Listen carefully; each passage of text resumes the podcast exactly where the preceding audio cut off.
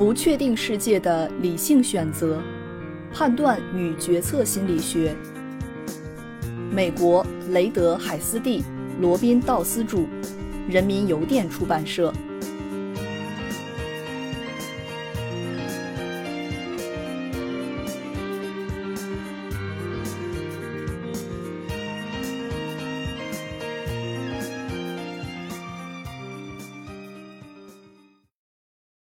第一章第五节：选择的质量、理性。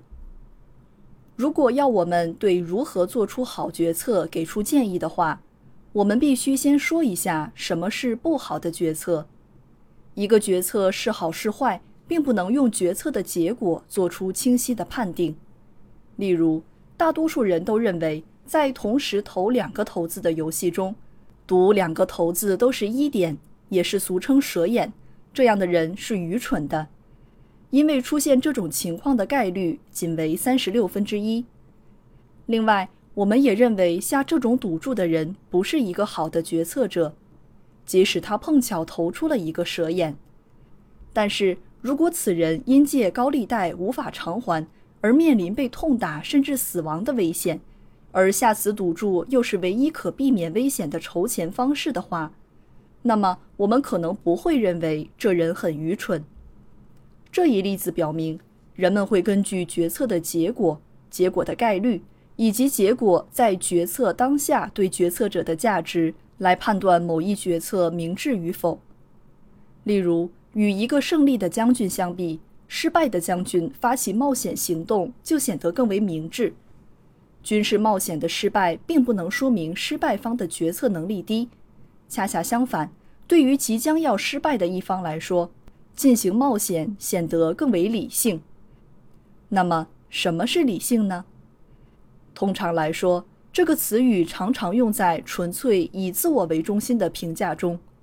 例如，我所做的决策都是理性的，而我所反对的都不是理性的。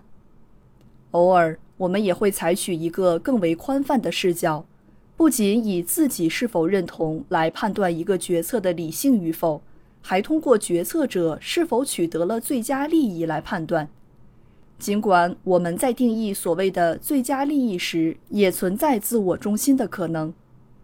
正如我们所说的那样，所谓好的决策是指在某一情境中选择可行的途径去达到决策者的目标。因此，以希特勒为例。尽管我们无法认同他所有的选择，但其中的某些决策可以被视作是理性的。在本书中，理性具有狭义的技术性定义，我们并不能将其作为标准来判断决策是好还是坏。一个理性的选择需要满足四个标准：第一，基于决策者目前的资产，资产不仅指金钱。还应包括生理状态、心理能力、社会关系和感觉。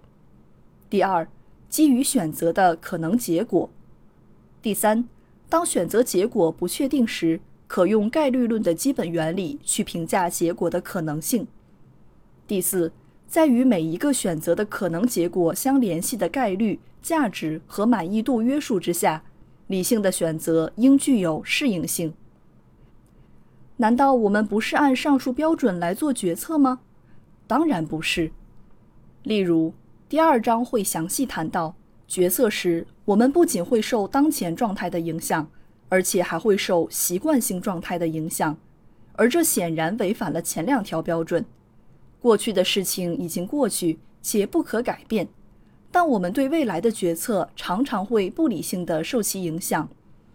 在第九和第十二章中。我们会告诉读者，人们不仅对实际的决策后果敏感，而且还会关注用于描述后果的框架。从第四章到第十章，我们会不惜笔墨来讨论认知启发式。人们常采用这些启发式来判断未来的可能性，而这些启发式却系统性的违背了概率论。最后。第八章到第十一章将会介绍一些能避免这些问题的决策方法。实际上，存在一些常用的决策程序，它们与理性标准并没有直接关联。这些程序包括：第一，习惯。人们习惯选择之前选过的选项。第二，一致性，选你认为的大多数人会选的选项，或模仿自己所钦佩的人所做的选择。